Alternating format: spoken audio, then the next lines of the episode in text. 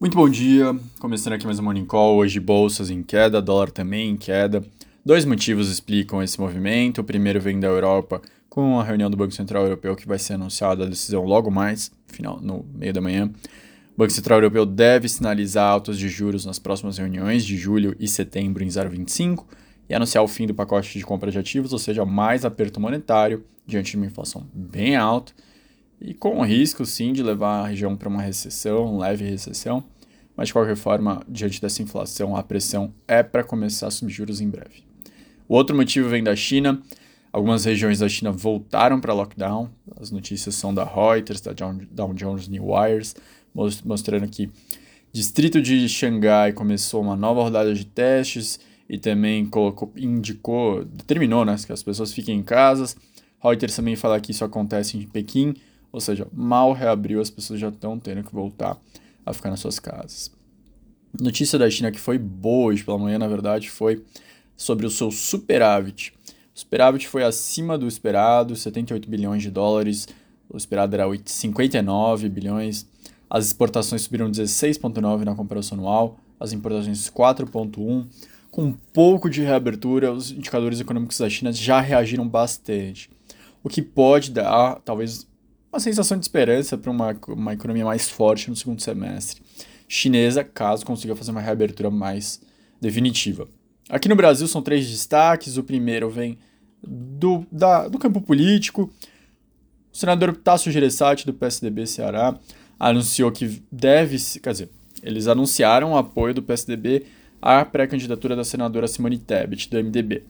Agora, o que está ainda para ser anunciado é a candidatura da Simone com o Tasso sendo vice dela.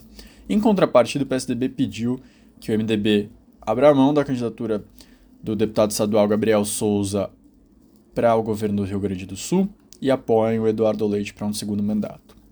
Outro destaque brasileiro vem da fusão dos acion... que é aprovada pelos acionistas da BR Malls com a Aliança Sonai. Assim se torna a maior empresa de shopping centers do Brasil, 69 unidades, vendas anuais estimadas em 38,5 bilhões de reais bem acima dos 20 shoppings da Multiplayer e dos 16 da Iguatemi.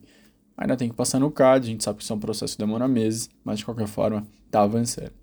O último destaque vem do relator Fernando Bezerra sobre a pauta que vai que busca derrubar o preço de combustíveis. A estimativa dele é um custo de largada de 46 bilhões de reais para uma redução de R$ 1,65 no litro da gasolina e 0,76 no óleo diesel custo total do pacote estima que 29 bilhões vão ficar fora do teto de gastos.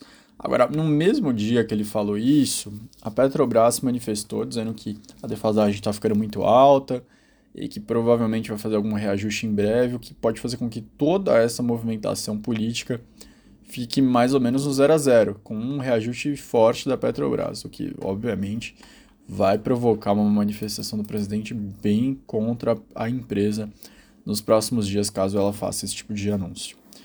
Esses foram os destaques da quinta, mas lembrando que logo mais tem o IPCA, que deve mostrar uma desaceleração interessante para cerca de 0,66, tem casos falando em 0,50. Importante acompanhar a difusão.